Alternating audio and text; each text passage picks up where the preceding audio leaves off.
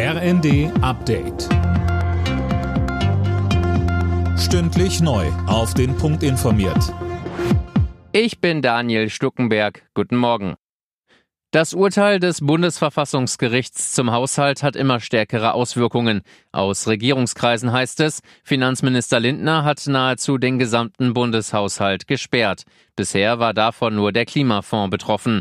Der Ampel fehlen nach der Entscheidung aus Karlsruhe 60 Milliarden Euro. Wirtschaftsminister Habeck sieht nicht nur Klimaprojekte in Gefahr. In der ARD sagte er, sollte sich das Urteil auf diesen Doppelwumms, wo die Strom- und die Gaspreisbremsen drin waren, beziehen, dann wäre es so, dass dieser Schutzschirm für den nächsten Winter nicht mehr da ist und auch die Netzentgelte, die wir gedeckelt haben durch diesen Fonds, würden dann in voller Last bei den Verbrauchern einschlagen.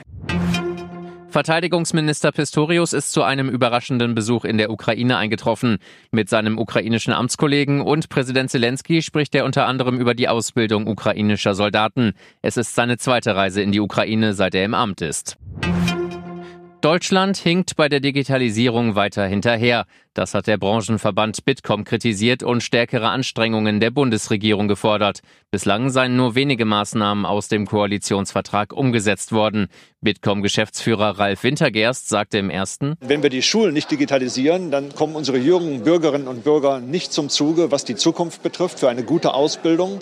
Und die Digitalisierung der Verwaltung wird uns mit Faxgeräten und Papierbergen erschlagen und es wird immer teurer werden, die Verwaltung abzuwickeln. Deswegen müssen diese Bereiche, für die ja die Politik eigens zuständig ist, auch wirklich ganz schnell vorangetrieben werden.